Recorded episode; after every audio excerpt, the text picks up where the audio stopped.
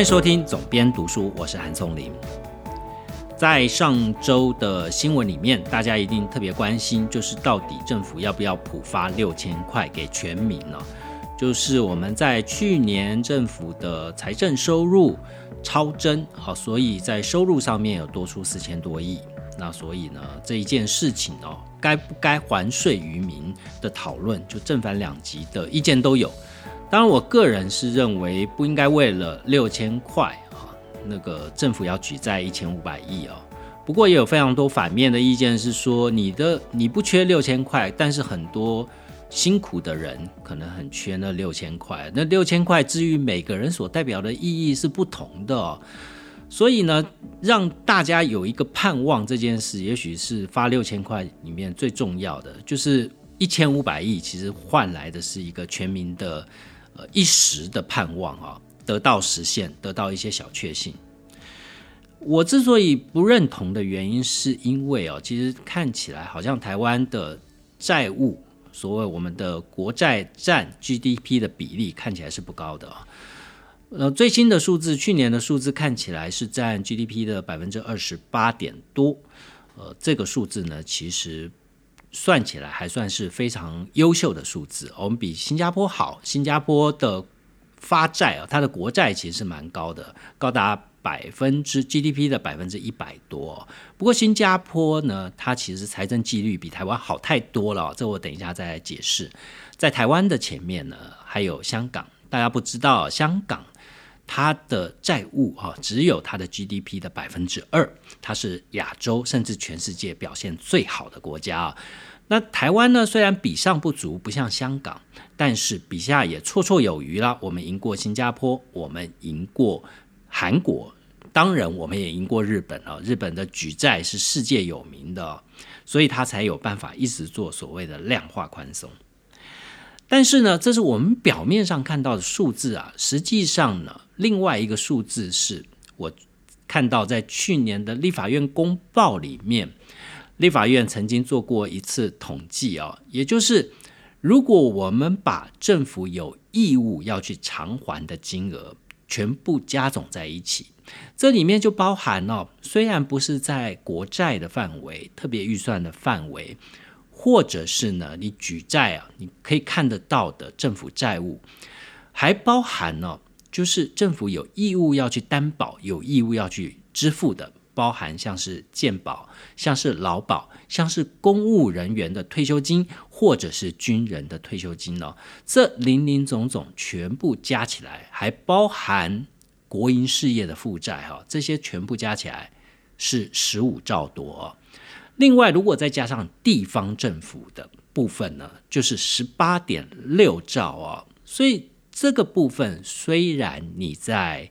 如果我们从企业的角度来看，它就是一个财务报表，也就是我们看到的中央政府总预算案上面，其实你是看不到这些隐形的负债啊。但是呢，呃，这些隐形负债其实比你想象中要来的呃惊人很多，巨大很多。不过你也会想说，为什么全世界有非常多的国家是不断的举债？譬如说，我们看到像美国，或者我们看到像日本。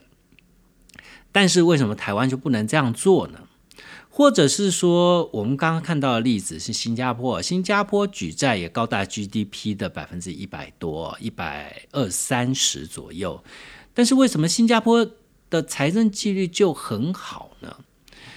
这我因为我自己想要了解这个问题的答案，所以我去看了一些资料啊。其实这里面。每一个国家其实就像一个个人一样，或一家企业一样哦，跟他的人格特质或国家的特质、国家的性格其实是有关系的。我觉得这个蛮奇妙，所以我这一期来跟大家分享这件事。呃，另外我也顺便来讲一下哦，就是在二零二三年看起来是一个非常不乐观的一年。所以如果我们从财政纪律这件事，从国家、企业到个人哦。大家应该从哪个角度来去坚持一个财政纪律，才是对我们自身或对企业或对国家是最好的事情。好，我们先来看看哦，刚刚讲到的是台湾的部分。台湾部分呢，其实最可怕的问题还是在于隐藏性的负债里面。那这隐藏性的负债其实是一个不断累加的过程哦，就包含去年大家应该看的新闻也知道啊，呃，中油跟台电各自负担了两千亿左右的负债哦。这个负债其实是为了维持我们的 CPI 不往上飙升，也就是通货膨胀的。比率不往上飙升了，也就是政府不断的宣称说台湾的通膨其实没有那么严重，没有那么严重的原因，其实是因为政府吃掉了大部分通膨的呃这个金额了哈。中油油价如果不涨，电价如果不涨，基本上就可以把 CPI 控制在一个相对应低的水位。这我在之前的节目里面不止一次讲过了，就是台湾实际上的通膨远远不止政府所宣称的如此低的通膨啊，绝对是在百分之六以上的啊。那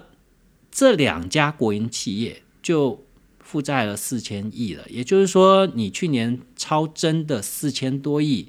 拿来填这个洞，也就是只是刚好填满而已啊。所以你要把这个洞填满之余，你还要每个人普发，你就是等于是在超支嘛。那事实上呢，你要去发这一千五百亿，你政府还是要举债的啊。这个举债一千五百亿要怎么去还呢？还是要你之后每年要去编列特别预算。要去在预算里面匀出来一个部分来去还债，那这个还债的动作呢，其实就叫做债留子孙了。所以，我们前面讲到说，为什么新加坡它国债高达 GDP 的百分之一百三，但是我们却说新加坡有非常好的财政纪律呢？这是因为啊，新加坡它的政府预算其实不是用举债的。如果你最近这几年看新闻，其实一定对四个字非常有感觉，叫做特别预算。台湾的特别预算其实是相当的腐烂了，应该可以这样讲哦，就是举凡只要有一些不可抗力因素出来，我们就会用特别预算来去指引了。包含一些原本应该是要在年度预算里面去使用的东西，我们也有习惯性的用特别预算来去增加哦。当然，像疫情这样去增加所谓的特别预算，是理所当然的事情。但是像之前所谓的前瞻建设啊，这些八千八百亿啊，就用特别预算来去指引，其实在一个财政纪律的角度来讲，这是不适宜的，因为你理所当然应该是在年度的中央政府总预算里面，就把这些应该国家要投入的投资的东西去加以放在呃中央政府的年度预算里面。我们之所以讲新加坡的财政纪律好，就是因为他们是这样贯彻的哦。新加坡呢，它其实是一个净债权国家，怎么讲呢？我们看起来它的国债高达 GDP 的百分之一百三，但是它的金融资产，也就是政府所持有的实际上的钱，也是很多的哦。而不只是我们所看到所谓的外汇存底啊，其实外汇存底你是不能动的。尤其是对于小型的经济体而言，譬如说，我们看到财政纪律非常好的，像是香港或者是新加坡或者是台湾哈，我们的外汇存底都是不能动的。为什么？因为外税外汇存底是这些小型经济体国家发行本国货币的重要依据。那在中央银行台湾中央银行的网站上面，其实就告诉你了，台湾发行新台币的。标准是根据我们所持有的黄金跟外汇存底的数量啊，这是小型经济体先天上所碰到的限制，就是我们举债势必不能太多。为什么呢？因为小型经济体非常容易受到外来资金的波动所影响。譬如说，香港就曾经在金融风暴的时候被索罗斯所狙击啊，那也是因为香港自己本身够有钱，它才能抵御外来的这些想要狙击港币的这些外来的资金呢。所以，像新加坡、台湾或者是香港这样的小型经济体，其实奉行财政纪律是非常有它的必要性的啊，尤其香港，香港一直到现在仍然是抱着一个守财奴的心心态，宁可把钱放在那边不花，也要确保财政的稳定度。那我们讲到新加坡，新加坡有一个非常举世闻名的叫做财务平衡政策。它所谓财务平衡政策呢，就是它从不以债养债，它在法律上就明文的规定，政府不能用国债来去补贴预算了。也就是说，今天如果新加坡政府它的预算，它想要增加，譬如说军事支出，它要增加投资支出，它不能拿这个债务来去做这件事哦。这就是新加坡跟台湾最大的差别，也就是使用特别预算案的财政纪律。老实讲，这在企业跟在国家是一模一样的，就是这是一个呃，为政者如何去抵御诱惑。因为你作为一个执政者，你有权利去举债，那你想要让你的政绩漂亮，想要让你的政府可以得以连任，所以你就去举债。你举债呢，换来的是你的财务数字的光鲜亮丽啊，或者是地方的相关的权力人士，他可以大家分沾雨露，乃至于去巩固你的政权哦。所以呢，这个这个诱惑就像是那夏娃眼中的那颗苹果，你有没有足够的财政纪律去抵挡那样的诱惑？那新加坡呢？当然，一则它没有台湾这么民主啊，所以它在权力更替上面的这种诱惑就比较低了。第二个是它法律上就明文规定的，不可以政府的预算哦，不可以用举债来去来去补贴哦。那第二个是呢，新加坡大家应该都知道，它有国家主权基金，所以它的国家主权基金是哪里来的呢？就是政府每年，就像我们现在所碰到的超征的税收，那这样的税收呢？其实像台湾或者是香港也是啊，超征的税收，第一个是拿来怎么还债？还债的来源，就今天政府举债还债的来源，就是我税收超征的部分，我拿来去还债哦，我降低我的债务比率哦，这是一个基本的做法。但新加坡不是啊，新加坡的政府其实更像是一个企业啊。呃，政府超周超征的税收，他们把它纳入国家的主权基金，主权基金拿去投资啊，所以国家的主权基金包含新加坡的国家基金，还有淡马锡控股哦这样的主权基金，它投资所创造的获利，这个获利再来拿来偿债哦，所以政府每年。都是超增的，所以政府本身是有钱的。那他发债呢，是有他发债的原因的，就是我因为要呃某一种用途，所以我必须要发债啊。譬如说，新加坡常常会发这个还税于民的钱，这个就是发债的啊。但是他有发债的本钱呢？为什么呢？第一个，呃，因为新加坡的财政纪律非常好，所以。它的外债，所有国家都愿意借它哦，而且利率非常低哦，这是你一个财政纪律好的国家，你可以享受到的优惠哦。同时呢，因为它是用发债的方式去解决这些它要支应的钱，他又把政府超增的钱拿去做这个主权基金的投资，主权基金投资所创造的收益远远大过于你去举债所需要支付的利息啊。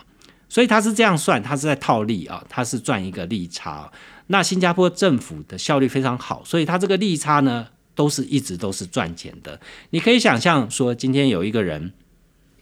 他把房贷贷出来拿去投资股票，那他投资股票每年都是非常好以及非常稳定的获利，所以中间可能有高达三 percent 或四 percent 以上的利差。新加坡政府就在做这样的事情啊。不过这件事情呢，呃。我们刚刚前面讲到，另外一个资优生是香港，香港就不是这样啊。香港就是保持着，就是说，我的财政纪律一定要非常严格，我的举债比率一定要非常的低。香港的这个财政纪律严明到什么程度呢？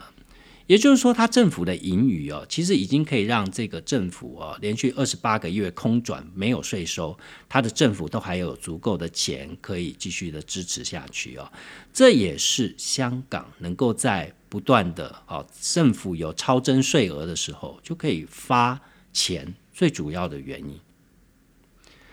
那我们前面讲到，香港政府非常的有钱，它的它的国债哦，只占了 GDP 不到两趴百分之二啊，而且它每年都有盈余，这个盈余呢变成所谓的财政储备啊。那香港的财政储备有多大呢？它的财政储备其实高达一兆一千万港币啊，那换算成台币，你除以四，你乘以四啊，所以其实是四兆多。台币的一个财政储备啊，这个财政储储备呃跟台湾的状况不一样啊，因为台湾呃台湾是有非常比较大的负债嘛，我前面有讲到说可见的负债就是百分之三十，另外呢你还有非常多隐藏的负债啊，那在香港呢其实它是。呃，每年度的财政盈余一千多亿，跟台湾其实差不多，因为一千六百亿乘以四啊，其实就是一个四五百亿，呃，四五千亿左右的财政盈余哦，跟台湾去年、前年的状况都差不多。那当然呢，就是因为香港没有军事的支出哦，所以它的支出相对来讲就会比台湾少很多，而且它终究地方很小，所以呢，它累积财富的速度也非常快。那香港呢，它的财政储备其实分成九个部分哦，就像九个池塘一样，它有九个独立的储储金的池塘啊。它第一个储金的池塘是政府一般收入的账目，所以这个账目呢，历年来都有结余。它除了付掉公务人员的薪资啊，政府日常的运作啊，还有政府的物业投资、公用事业、公营事业。这一些的支出，它其实还有五千六百多亿港币的一个结余哦。那五千六百多亿港币又是一个差不多两兆台币左右哦。另外还有八个小小的这个储金库啊，这小小的储金库，呃，每一个都是有不同的功能。就像有一些储金库是主要是负责公共基础建设的储金库哦，那它。的财政来源是来自于卖地跟地价价差的这个收入啊，那它的用途呢，主要就是基础建设、公务工程。那譬如说，也有一些小的这个储金库，就像是创新跟科技的基金，那它当然就是推广科技所用啊。所以从这边我们也可以看到说，诶，香港其实它的性格其实跟新加坡很不一样哦。它其实就像是一个守财奴的心态，它只要政府有盈余，它就把它放到储金库，储金库里面的钱一直都是就像我们的定存一样锁在那边，它也无所谓，我就把它放着，放着也无所谓，我不用它都无所谓啊。所以香港的财政纪律极好，是它能够不断发钱的主要原因了。那当然，除了香港的所谓的财政盈余的除金，好，我们前面讲到这个数字以外，另外呢，还有香港的这个外汇存底也是极高啊。那外汇存底呢，其实香港的状况跟台湾非常类似啊，他们的。呃，金管局其实就像台湾的中央银行，它是负责外汇存底的管理、投资股票跟债券。那香港的外汇基金呢，目前的呃总资产价值大概是四兆呃两两百万港币啊，四兆呢差不多就是一个八兆台币啊。呃，目前已经是香港历来最高了。那在这一些外汇存底的。这个资产总价值呢，是不是可以把它想象说，哎，我就分给七百四十多万的香港人，那每个人就可以分到几百万台币这样的一个数字？其实不行的，因为这也是一样不能动的。那除了不能动以外，外汇基金呢，它其实受到两条香港的法律，一条是基本法，一条是外汇基金条例，严格的规范啊。香港跟台湾不一样，不是只有中央银行发钞，它有三家银行可以发钞，所以它发钞呢是有一个固定汇率，也就是港元跟美元的联系汇率，差不多是一美元对七点八港元的固定汇率啊。那银行发行。港币的银行要跟外汇基金去缴纳呃等值的美元才能去发钞啊，所以在香港的这种情况底下呢，它还可以去运用的钱，就是外汇存底，它去操作绩效良好，呃，可以补足政府的财政的需求，呃，在这个部分呢，还可以有个七千多亿港币的一个自由灵活的支用度哦。但是呢，历来的香港的财政官员，他们叫做财爷，就相当于我们的财政部长啊。其实对于这七千多亿的外汇基金累积余余额余盈余啊，这是政府可以去支配的这个金额。但是历来的香港财爷都认为是我不可以去动用这笔钱哦。呃，历来的财爷他都认为说，香港是属于小规模开放型的经济体系，它非常容易受到大量及高速的国际资金去进出本地市场造成影响所以难以预测下一次的金融危机的时候需要动用的资金数目。所以呢，他们认为这七千亿宁可摆在那边备而不用。七千亿其实蛮大的，七千亿就是差不多是两兆多台币哦。他宁可把它放在那边，他也要去呃不想去动用它哦，呃，因为呢，香港回顾历史啊，香港出现金融危机的时候，外汇基金确实能够发挥作用哦。最经典的一幕就是一九九八年啊，那个索罗斯举集港币啊，那政府动用了一千一百八十亿的外汇基金买入港股，就守住了香港的金融体系。但是你要想啊，当年。港股的市值差不多是两兆，但实际上已经增加了，现在已经增加了十七点五倍到三十七兆啊港币。如果今天香港的金融体系再被受到攻击，按照当年香港救市的资金比率估算呢，香港政府必须要斥资呃二点一兆来去救市啊。那二点一兆呢，就差不多是一个八八兆台币左右的事情哦。这个金额的规模远远高过于它现在有的七千亿两兆左右的港币啊，所以是不够救的啊。如果承受当年一九九八年的这个金融风暴是不够救的啊。所以历任的香港的财政司司长啊，不管是之前曾经做过特首的曾荫权啊，或者是。金管局的总裁就相当于我们中央银行总裁啊，他叫任志刚啊，他们都曾经经历过九八年金融风暴，香港股市被狙击的这一段战役啊，所以他们甚至讲说，外汇基金的储备水平是没有上限的。他说，虽然站在财政纪律上面的角度来看，听起来有点贪心哦，但他还是始终只有一个标准答案，就是这个。财政的准备是越多越好。其实，当我们在看财政纪律的时候，某一个程度也在看政府对于自身所扮演的角色的不同啊。这就像是有一些国家，它其实比较倾向于呃资本主义的政府，像是一个小政府的模式，或者是有一些政府比较倾向于社会主义政府啊，照顾人民的所有的从出生到死亡的所有福利。比较偏向大政府哦，那这个政府扮演的角色不同。那台湾呢，到底是一个什么样的政府角色呢？其实台湾呢，从租税的状况来看哦，我们的租税其实已经严重的是贫富不均了，不是只是收入贫富不均了，而是是租税的来源也是严重的不平等哦。也就是绝国家绝大多数的财政收入是由非常少数的人所贡献的。从我们可以看得到的数字来看，在两千二零二零年的数字啊，呃，前百分之十的家户贡献约百分之八十的综合所得税的税收，不到百分之一的盈利事业单位负担百分之七十五的营所税。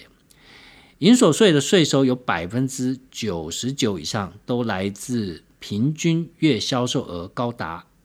高于二十万的价值型营业人，仅三分之一的营业人合计贡献百分之一的营营业税啊，也就是说，诶后段班的百三分之一的有这个统一编号的公司啊，它只贡献百分之一的营业税啊，那。有百分之一的这个赚钱的企业贡献百分之七十五的营所税，所以你可以看得到啊，就是去年之所以能够超增四千多亿，其实就来自于说疫情期间呐，很多东西缺，那尤其是高科技啊，台湾的这些半导体啊这些行业里面赚到的钱，从这里面呢延伸到股市的大好，正交税、正所税啊。呃，从股市里面赚到钱也贡献了啊，所以换言之，这个社会里面其实只有少数人赚到钱啊，大多数人其实没赚到钱。我们在新闻里面看到，有一些企业可以发几十个月的年终，但其实百分之九十九点九的企业其实还是一样，就是发正常的一两个月或好一点的，maybe 三个月、四个月。不过。如此而已啊，所以呢，并不是所有人。为什么这一次，呃，老百姓会觉得说，哎，经济成长是无感的呢？明明台湾已经超越了日本，为什么一般人还是无感呢？其实关键就在这个地方啊。所以呢，台湾的政府它的施政逻辑啊，就像是一个劫富济贫的行为，也就是说，他从相对有钱的人身上去收税。然后再重分配到哪些东西呢？譬如说像社会福利啊，像是全民建设啊，就是拿这些人有钱人所付的税来去建设，这其实没有任何的不对，这非常的公平。为什么？因为有钱人也需要在一个相对品质好的环境底下，才有办法去赚到更多的钱，这必须要仰赖政府的建设啊。从这个角度来看呢？呃，政府的角色就在于有效去分配以及运用这些税收、这些财富。那我们可以看到啊，在很多的北欧先进国家，其实像台湾这样的状况是步入已开发国家的不可回避的一个过程。到最终，当你国家越有钱，势必的财富一定集中在少数人身上。所以，国家政府的职能就在于说，你让有钱的人贡献出来的钱，去让国家里面大部分的人能够享享享受一个相对好的生活，这是政府所扮演的角色。为什么讲到这些呢？是在于说，呃，今天一个国家如果只会发钱，就是大家都发钱就好了，就像中东的那些国家哈，就是每一个人都发钱，但问题是啊，中东那些国家人口相对少。国家财富非常的大，因为靠石油，所以他发得起钱。但是像台湾这样的国家呢，其实是发不起这个钱的哦。它其实政府有更重要的职能，应该是在用这些钱来照顾真正需要照顾的人，这才是呃一个社会福利型国家的政府需要扮演的角色。第二个是啊，我们从。呃，企业的角度来看，所谓的财政纪律哦，其实我觉得这会是在二零二三年非常重要的一个课题。我在之前曾经聊过关于捷安特的母企业叫巨大，那巨大呢，它开始展延票期啊。其实巨大在做展延票期这件事以前，其实它先发了公司债。所以呢，巨大手中已经是满手现金了。他满手现金以后还要展延票期，就是代表呢，这个公司的高层其实是处心积虑的想要把公司的现金流哦拉在一个非常非常高的水位。就是我公司握有很大笔的现金，呃，我宁可手上握了现金不投资，但我都要用现金来确保什么？确保我在不景气底下的一个。续命的一个续航力啊，所以如果你没有经历过空头，如果没有经历过常年的不景气，你是不会了解现金的威力了。因为在常年的不景气底下，呃，企业要思考的其实已经不再是说我获利能不能创新高这件事，而是我有没有足够的续航力，能够度过这一波不景气，让我可以有能力可以迎接下一波景气复苏啊。呃，如果你连景气复苏都熬不到，那你根本不用去想说等到复苏以后你能够赚多少钱，所以活下去才是关键嘛。这里面我可以举一个我最近观察到的哈，就是大家都在讲特斯拉股价一直下跌嘛哈，尤其是最近这一周，特斯拉在全世界都开始降车价了，主要的几个市市场，当然台湾没降，所以台湾的很多。特斯拉的车主就是哀声遍野啊，就尤其是看到中国大陆的特斯拉大降价。中国现在特斯拉便宜到什么程度呢？最新版的 Model Y 哦，就是修旅车，Model Y 这一款车呢，在台湾大概是一个两百万左右的价格，两百出头万，但是在中国呢，不到三十万人民币哦，大概是一百万台币。左右的价格，它已经降到了二十五万、二十六万左右。所以呢，也就是说，两岸的特斯拉 Model Y 同一款的车价高达差价差哦，高达一百万台币。不过，这台湾根本就是只能看了。为什么？因为中国的乘车是不准进口台湾，台湾有明确的法令限制哦。所以，呃，台湾只能看着这个。对岸便宜的车价，望洋兴叹哦。美国的特斯拉也在大降价，而且降价的幅度极其之大。大家都会以为这是因为马斯克哦，面对现在股价不断的下跌，他想要去刺激，看能不能振兴他的股价哦。其实我并不觉得是这样，我觉得这就是特斯拉想要在过冬之前想尽办法要让他的现金拉高水位。持仓让现金满手的一种做法哦，呃，我不知道大家有没有研究过特斯拉的获利，因为大家可能只看到特斯拉的股价啊，它股价从呃，如果你是在三年前买特斯拉，或者是四年前买特斯拉的股票，其实你买一股，现在都已经变成三股了，因为它不断的分拆，那就不要去算说你当初买可能几十块美金。呃，中间曾经有涨到七百块美金，哈，这样巨幅的这个股票的涨价啊。但其实呢，特斯拉在最近这两年，它其实做到一件事，就是它做一台车，它的利润率不断的在提高。我之前在节目里面也曾经讲过特斯拉的获利能力这件事，在今年特斯拉的这个呃销售数字其实是创了新高啊。它已经二零二二年全年的交付量是一百三十一万辆啊。更特别的是，特斯拉生产一辆车，它的获利能力哦是极高的。它的获利能力呢是丰田 Toyota 生产一台车的八倍哦。这就牵涉到很多，我之前在节目里面应该有跟大家分享过，就特斯拉是想尽办法去简化它的零件，简化它的生产流程，从这个角度才有办法去创造超额的利润啊。那这样的利润也造就特斯拉的净利，它的净利也超过丰田了。它只生产了一百三十一万辆车，但是丰田呢，可能是生产它十倍的车。不过呢，它的净利却已经超过丰田了。呃，这件事其实是很难做到的。为什么呢？因为在不是只有只目前为为止啊，只有特斯拉能做到。在全世界生产电动车的市占率里面，特斯拉只占了百分之十五。但是其他的电动车厂商，包含中国的新能源车厂商，像是生产电池的比亚迪，它有全世界百分之二十的产量。当然。这百分之二十的市占率，主要是中国的贡献嘛，哈。不过它的利润率只有特斯拉的百分之十四哦，也就是它利润率，呃，特斯拉它特斯拉赚一台，比亚迪要做六台才能赚到特斯拉赚的钱呢。我们如果看特斯拉的这个市占率跟它的获利能力的关联性，其实有一点像苹果。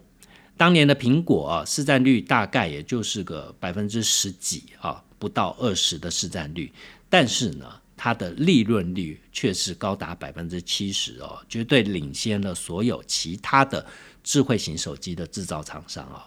所以特斯拉在现阶段它不断的去做降价，那是因为呢，它有足够高的利润率，可以去支持它去打价格战呢。他去打价格战以后呢，他就可以在短时间里面快速的回收现金了。那这个回收现金其实就呼应了马斯克在去年就不断的讲啊，在未来他其实看不好的，也就是在二零二三年，他觉得是一个美国很有可能经历一个景气衰退的一个状况啊。那这个景气衰退还会持续到多久，谁都不敢讲。但谁手上有现金，谁就有足够的续航力。所以呢，我觉得。马斯克做这件事，就是只是为了争取手上有越来越多的现金。所以我觉得这就是二零二三年的重点了，就是你在花每一笔钱之前，你都要考虑再三。呃，企业是如此哦，个人也是如此的。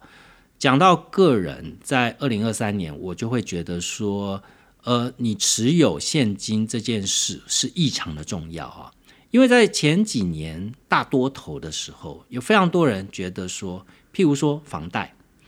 有很多人觉得说，你房贷利率这么低呀，你把这个钱放在银行去偿还贷款这件事是极度划不来的。假设你今天一个房子是两千万，你贷七成就是一千四百万的钱啊，那假设呢，你中间呢，呃，两成。啊，你贷个五成，传统上面我譬如说像我的心态，我不会贷那么多。那但是呢，我可能有足够的自备款。那很多人就会建议你说，那你为什么不把它贷到满呢？你为什么不贷到八成呢？中间这三成的资金呢，算一算，可能也有个几百万哦，你就拿来投资。那拿来投资呢？你投资股票可能有个百分最保守估计，你有百分之五的利润哦。那房贷是百分之二的利息，一点多的利息，所以你可以赚三 percent，有什么不好？比定存好太多了。没有错，在多头的时候的确是这样，但什么时候空头来，你不知道。所以在二零二三年的可以想见的未来，我觉得第一个升息还是免不了的。就是了不起是放缓，但是远远没有到可以降息的时候啊，所以资金成本会慢慢的稍微的提高。那你如果孤注一掷的，去把房贷给借好借满，全部拉出来，在投资上面，你更要去思考一个问题：在现在这个市况底下，你还能赚到五趴吗？很多人都赔钱，凭什么你能够赚钱呢？你是比别人投资眼光更精准，还是你有更多的内线消息？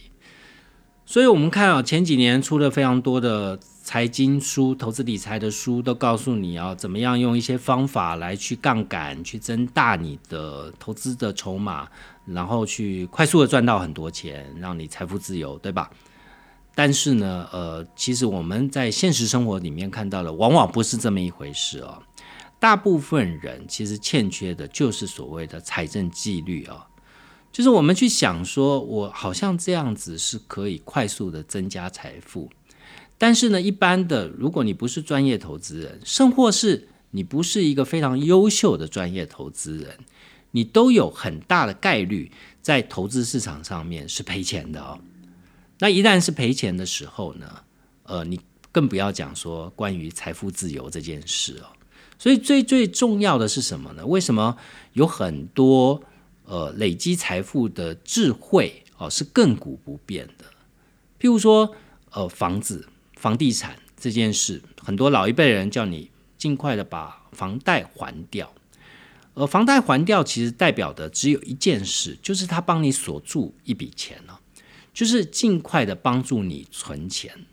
所以我曾经看到很多的呃，这个理财专家都讲，最最重要的是你必须要存到第一桶金。如果你连第一桶金都没有啊，你连这个存钱的动作都没有，你就不要去讲投资了。因为如果在这种情况底下，你根本没有本金的情况底下，你去讲投资，那就跟去赌场里面去赌博，或者是呃，你就跟买乐透是一样的道理啊。因为你纯粹就是碰碰几率了，你几率好，你赢了，你赚到钱；几率不好，你赔了。那如果你要能够让你财富自由的赔或赚，那个赚赔的比率都是极高的。也就是说，运气好，你赚到。让你翻身，让你财富自由的一场赌博，但运气不好呢，你就赔到输屁股了哈，赔到让你永世不得翻身的啊。在这个岁末年终之际啊，即将过年了，所以很多人应该已经拿到，或者是即将拿到年终奖金啊。不管你想要怎么去运用这笔钱，在看待未来这个局势非常不明朗的二零二三呢，我觉得可以给大家一个建议，就是。永远不要去想要花明天赚来的钱，只花今天赚到的钱就好啊！这不是什么高深的投资学问，但可以确保你可能可以相对的保守的、平安的度过这个不明朗的景气啊，不明朗的前景，让自己可能多一点续航力。希望今天的节目对你有帮助，也欢迎在 Apple Podcast 上帮我留下五星评价。有任何的问题，都欢迎透过韩松你的编辑手记跟我互动。我们下一期节目见。